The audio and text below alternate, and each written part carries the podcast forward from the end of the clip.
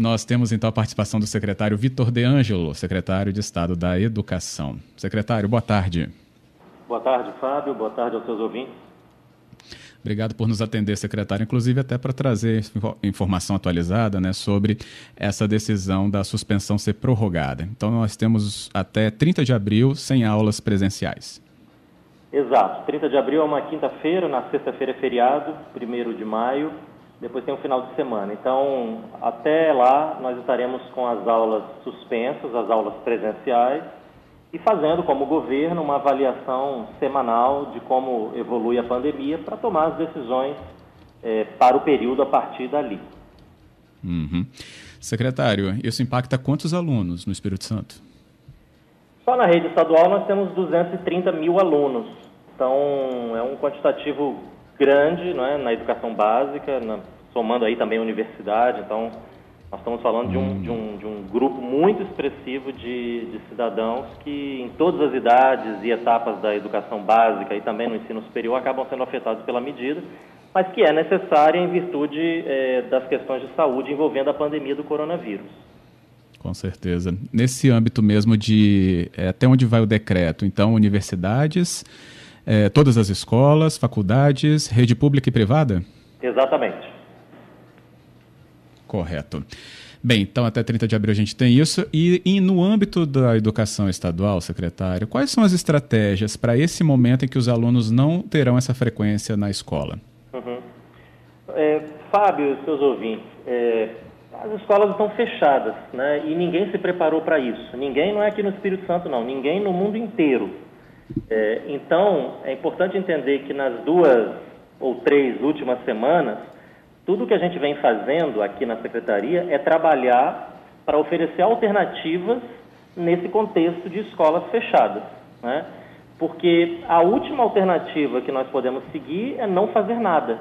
É, todos aqueles que são da área da saúde já têm dito que é importante manter minimamente a rotina que se tinha antes. Então, não fazer nada e ficar com essa criança, esse adolescente, esse jovem dentro de casa, sem nenhum conteúdo é, pedagógico é muito prejudicial do ponto de vista da saúde e do ponto de vista da educação, mais ainda, porque um longo período sem qualquer atividade pedagógica, e tudo indica que viveremos um longo período de escolas fechadas, é, terá uma repercussão e uma consequência extremamente negativa em diversas questões, dentre elas, por exemplo, a evasão. Então, fazer alguma coisa de natureza pedagógica e, lógico, remotamente, já que as escolas estão fechadas, é fundamental nesse período de isolamento social. Então, toda a nossa estratégia tem sido nessa direção. A discussão sobre dia letivo, calendário, enfim, que são discussões super importantes, elas não estão sendo feitas agora, porque agora o nosso foco está sendo estruturar um conjunto de ações que promovam e que permitam a promoção de atividades pedagógicas, pedagógicas não presenciais. Uhum. Isso com certeza deve passar então pela internet. Passa pela internet, mas não só, porque nós temos a, a clareza de que a internet, ela, nela existe uma desigualdade de acesso muito grande, né? De conexão e de equipamentos também. Né? Às vezes, quem tem o equipamento não tem a conexão. Então, nesse contexto, há uma preocupação muito grande do nosso governo em que este período de isolamento não signifique depois um aprofundamento das desigualdades. Então, o, o meio mais é, universal até aqui que nós temos visto é a televisão, não a internet. Né? Porque essa sim acaba chegando, se não em todos os lugares, mas em muito mais lugares do que ou o sinal da internet ou as condições de acesso à internet. Então, nós temos é, estruturado uma estratégia que passa é, pela televisão, mas sem esquecer também da internet, porque é ela que nos permitirá manter uma, um diálogo entre o professor e o aluno. E neste ponto, lógico, a gente está atento ao fato que eu já mencionei, de que nem todos têm acesso, estamos estruturando também uma forma de o Estado poder prover este acesso aos alunos. Uhum. Seria então o uso da TV, a TV educativa, secretário?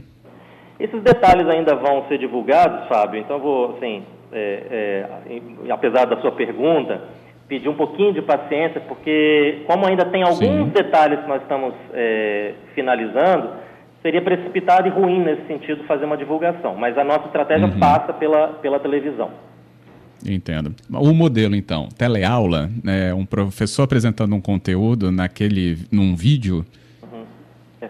Nesse, é momento, nesse momento, o, o, o que aconteceu é que com o fechamento das escolas, determinadas redes de ensino é, passaram a ter condições muito melhores do que outras para dar respostas adequadas a esse momento. É, redes que já trabalhavam nessa perspectiva são um exemplo disso. E uma dessas redes é a rede é, do estado do Amazonas, que por razões muito específicas, né, comunidades ribeirinhas, já histórica, de difícil acesso, então já historicamente a Secretaria de Estado da Educação do Amazonas vinha desenvolvendo, através do seu centro de mídias em Manaus, a produção de videoaulas que chegavam até as escolas, que por sua vez tinham acesso por satélite a esse conteúdo. Como as escolas lá também foram fechadas, então o que eles uhum. fizeram foi pegar este conteúdo do centro de mídias e direcioná-lo para a televisão.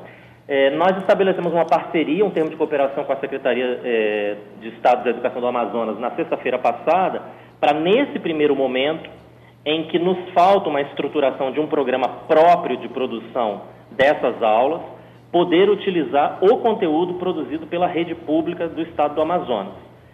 Tendo, lógico, em mente que haverá perdas pontuais, porque apesar de o currículo ser é, nacional e comum, existem pontualmente diferenças naquilo que é ministrado lá e aqui, mas a nossa equipe aqui de currículo da Secretaria de Educação está fazendo uma curadoria desse material exatamente para colocá-lo numa ordem que faça sentido ao nosso aluno, dentro daquilo que nós trabalhamos em cada série, em cada momento, e também limpando eventuais é, conteúdos que são muito mais afeitos à realidade do Amazonas do que à realidade do Espírito Santo. Então, nesse primeiro momento, Uh, o material que nós vamos exibir é fruto dessa parceria e dessa cooperação firmada com o Estado do Amazonas na semana passada. Mas nós queremos, nas próximas semanas, tendo em vista que temos um cenário aí incerto de escolas fechadas, não se sabe por quanto tempo a gente ainda vai ficar assim, começar a estruturar um programa próprio que, quem sabe, né, poderá substituir esse conteúdo do Amazonas nas próximas semanas. É, na questão de se pensar é, a, a, a publicação por conta da grade, no sentido de divisão né, que existem até mesmo na hierarquia escolar, né, do ensino fundamental, do médio. É claro que a educação estadual ela tem o foco muito voltado para o ensino médio, né, secretário? Mas como é, trabalhar justamente uma grade com um público tão diverso?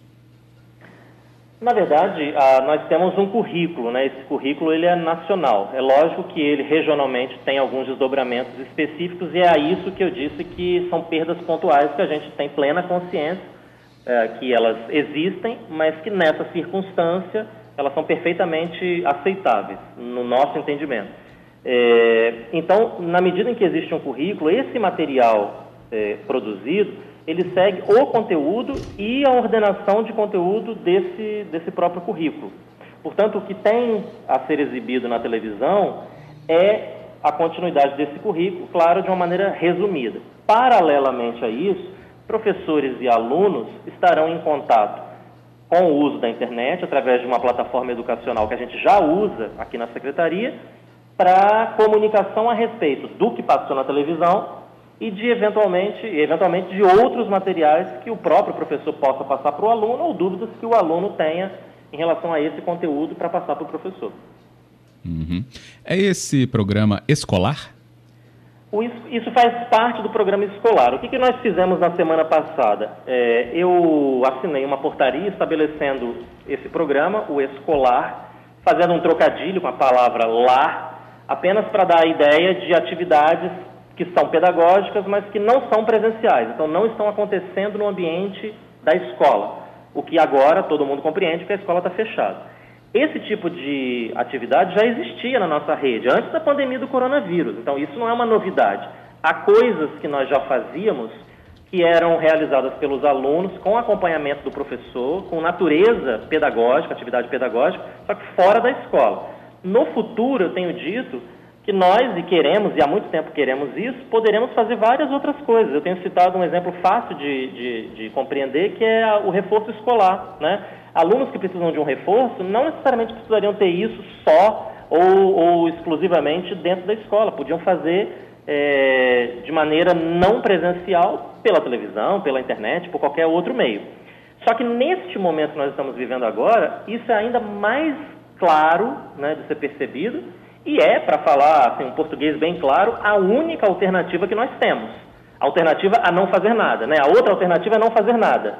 É, esperar o tempo passar, a escola reabrir daqui a um mês, dois, três, e aí depois a gente vê o que faz. A outra alternativa, que é a que nós estamos é, seguindo, é desenvolver atividades que, pelo fechamento da escola, claro, precisam ser não presenciais.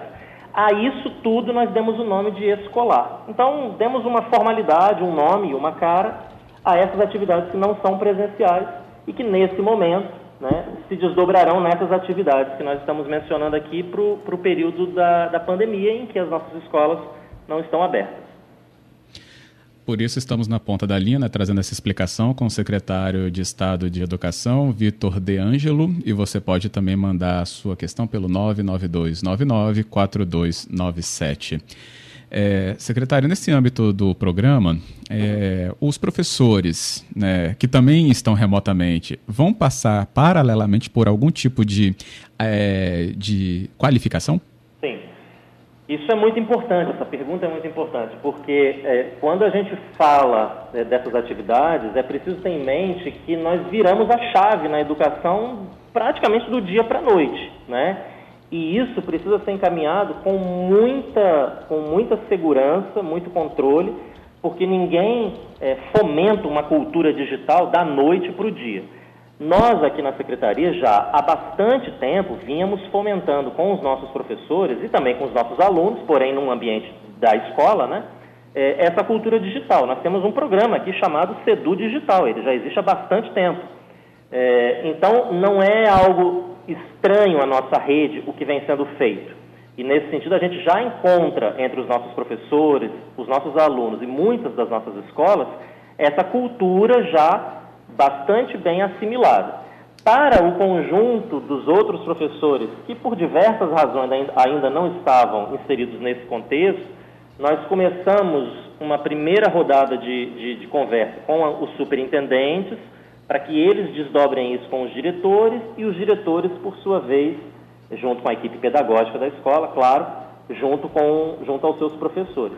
Então, é um trabalho de formação, né, de qualificação, como você chamou, mas, claro, reconhecendo também as limitações disso no momento em que você não consegue fazer de maneira presencial, mas sim esse trabalho de formação haverá, já houve e continua havendo para esse período e as atividades que nós estamos propondo para ele. Uhum. Tem duas questões que chegaram aqui para a gente, né, sobre justamente essa atuação dos professores, o acesso deles a canais é, que, segundo a, as duas mensagens, são muito similares nesse sentido de que tem um endereço que eles receberam, né, acredito, das suas superintendências, mas não está descrito lá né, qual é justamente essa questão envolvendo a televisão, como o senhor disse que também ainda está num planejamento de reta final, é, e como os professores vão medir isso. Tem um documento que eu recebi hoje, que está circulando realmente, mas esse documento não tem origem aqui na Secretaria de Educação. Não estou falando ah, que ele é. uma é... mensagem falsa? Oi? Não, não, não estou falando que é falsa a informação, não. É, a gente ainda está apurando isso. Talvez algum superintendente tenha sistematizado aquelas orientações da nossa primeira reunião. Só que, lógico, como essas orientações ainda eram parciais, porque nós estamos terminando de estruturar todos os detalhes, se isso de fato aconteceu, o que chegou a, a alguns professores foi uma informação parcial. Então, uma orientação formal, oficial, saída da secretaria, ainda sairá, a partir da secretaria, ainda sairá nessa semana publicada em diário oficial, ou seja, são orientações pedagógicas para balizar o trabalho dos professores de toda a equipe escolar nesse período. Uhum. Nós temos também aqui o Cláudio falando aqui com a gente, um ouvinte que cita se é, as medidas nesse sentido podem trazer prejuízos para o Enem. Qual a avaliação, secretário? Eu acho que a questão do Enem ela ela está está ainda mal colocada, não pelo, pelo ouvinte, claro, mas no debate público, porque a, a pergunta do ouvinte nos leva a, a pensar que essa solução que nós estamos dando pode prejudicar a preparação do aluno para o Enem. E, na verdade, a coisa deveria estar em outros termos. Em que medida nós já poderíamos falar do Enem e fixar uma data para ele, como se nada do que nós estamos vivendo tivesse acontecendo? E como se prejuízos não fossem existir na rede privada, mas, sobretudo, na rede pública, pelas limitações já conhecidas ligadas à estrutura da rede pública no Brasil e ao perfil socioeconômico do nosso próprio aluno. Ou seja, a maneira como, como esse período vai é, repercutir na vida do aluno da rede pública é muito mais dura do que na rede privada. E se o Enem for mantido tal como está sendo, como se nada estivesse ocorrendo, a chance de que o nosso aluno seja mais prejudicado do que outros é maior. Lembrando que o Enem é a porta de acesso dos nossos alunos para as universidades e para as universidades públicas. Então, o nosso debate nesse momento, como secretários de educação no âmbito do CONSED, o Conselho Nacional de Secretários de Educação, tem sido insistir com o MEC na importância de a gente fazer um debate mais oportuno adiante sobre o Enem, a respeito de data e de formato. Porque nós entendemos que é inoportuno fixar data para o Enem nesse momento, como, volto a dizer, como se nada estivesse acontecendo. Uhum a nossa ouvinte aqui, a Cláudia Gonçalves, pede para a gente explicar melhor sobre essa questão do Amazonas, porque lá eles já têm distâncias muito grandes, né? É inspiração no modelo e o conteúdo vai ser adaptado aqui? Isso. É, vou então repetir rapidamente o que eu já disse. O Amazonas, ele é reconhecido no Brasil pelo excelente conteúdo digital que ele produz, através do seu centro de mídias, que ele tem em Manaus já há muitos anos. Isso é amplamente conhecido e reconhecido no meio educacional. É, esse centro de mídias existiu, existe no Amazonas e sempre foi algo muito forte na Secretaria do Amazonas, porque pelas questões geográficas típicas daquele estado, chegar a determinados lugares era muito difícil. Então, o que, que eles fizeram como estratégia? Criaram escolas com conexão por satélite e essa conexão trazia o conteúdo de Manaus, desse centro de mídia, inclusive aulas ao vivo, professores tirando dúvidas ao vivo, mediadores, então era algo realmente muito bem feito. Com o fechamento das escolas por lá também, essa estratégia foi, foi por água abaixo, mas eles ficaram com o centro de mídias ainda em Manaus. Então o que eles fizeram foi passar a transmitir este conteúdo para a televisão, porque a televisão chega é, né, bem longe nas cidades mesmo de difícil acesso. Então, nós adotamos a mesma estratégia. Se nós tivéssemos um centro de mídias, nós já começaríamos com o nosso conteúdo. Como nós não temos ainda, o que nós estamos fazendo é, a partir de um termo de cooperação firmado com o Amazonas, reproduzir o conteúdo de lá aqui, que tem uma base nacional comum curricular, lógico, com um trabalho ainda de curadoria da nossa equipe aqui do Espírito Santo para limpar o material de eventuais pontos de divergência com o nosso currículo, alguma coisa muito regional, então para deixar algo bem é, afinado com o nosso currículo e, e, e, e o nosso olhar, né? É, mas com a perspectiva de nas próximas semanas, essa é a nossa expectativa, podermos iniciar também um trabalho aqui, com a estrutura que nós temos, junto com os nossos professores, para quem sabe poder produzir o nosso próprio material, algo que a gente já queria desde o ano passado mas que uh, acabou não dando tempo, são tantos projetos, é claro, e que, quem sabe, essa pandemia do coronavírus não vai trazer uma, uma impulsão e esse resultado, né, esse desdobramento positivo em meio a tantas, a tantas notícias que a gente tem visto que são negativas. Entendo. Agora, secretário, sobre um horário em relação a isso, para as diferentes séries, né? As diferentes, como eu falei ali, categorias do ensino. Uhum. É, isso seria trabalhado? Ou teria um horário para todo mundo? Só para deixar mais claro essa dinâmica. É, a gente está montando ainda, porque depende dessa montagem da grade a, defini a definição desses detalhes que ainda serão anunciados pelo governador. Mas haverá um, um, um horário específico para o ensino médio, para o Fundamental 1, para o Fundamental 2 e para cada uma das séries de cada uma dessas etapas da educação básica. É, então, a, será muito semelhante ao que tem na, na sala de aula, é separado, né? O que, que não vai acontecer, por exemplo, ah, o meu filho estuda de manhã, né? E no ensino médio, e o outro é, estuda à noite. Nós não temos como garantir, porque senão não haverá canais e horários suficientes para isso. Né? Nós não temos uhum. como garantir que o aluno terá o mesmo horário que ele tem na escola é, presencial, na aula presencial, por essas razões de logística. Né? Agora, o horário será fixo e segmentado por etapa e por ano.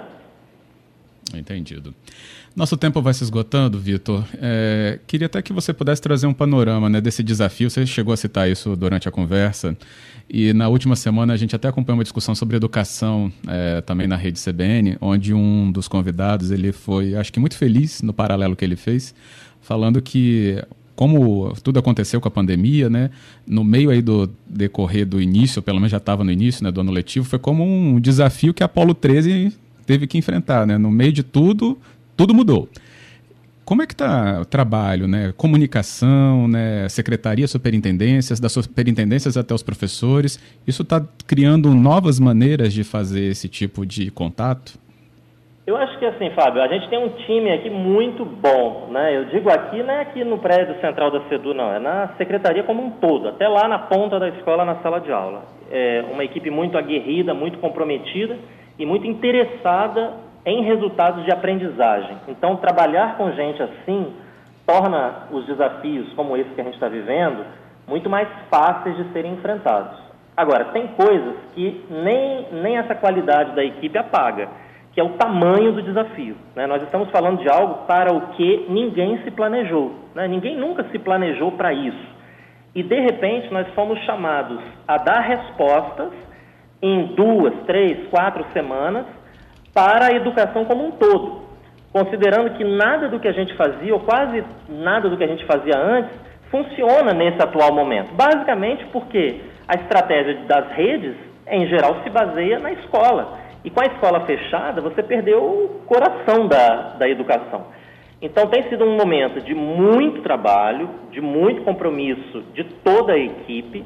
Existem aqueles que ainda estão ainda em compasso de espera, porque eles estão aguardando as orientações da secretaria, e existem aqueles que já desde o primeiro momento estão trabalhando, porque são aqueles que estão formulando aquilo que será passado para o conjunto da rede nessa semana. Seja como for, há um compromisso muito grande nosso, como secretaria, como profissionais da educação, de fazer algo que chegue ao conjunto dos capixabas, que não deixe ninguém para trás, que não seja acessível apenas àqueles que têm conexão com a internet, por exemplo, que não depois produza maiores desigualdades, que possa mitigar essa consequência que infelizmente ocorrerá, ainda que a gente faça um trabalho muito bem feito. Então, tem sido um momento de muito desafio, de muito trabalho, mas também de muita seriedade e compromisso com aquilo que nós já víamos pregando na educação no trabalho que tínhamos feito ao longo de 2019 e nesses primeiros meses de 2020. Entendido. Queria agradecer, Vitor, pela sua participação aqui, trazendo essas explicações. Assim que novos detalhes, então, forem divulgados ou publicados em diário, estaremos atentos para poder, então, trazer, inclusive, novas análises. Eu que agradeço, Fábio. Estou sempre à disposição para fazer esses esclarecimentos para você e para os seus ouvintes. Muito obrigado.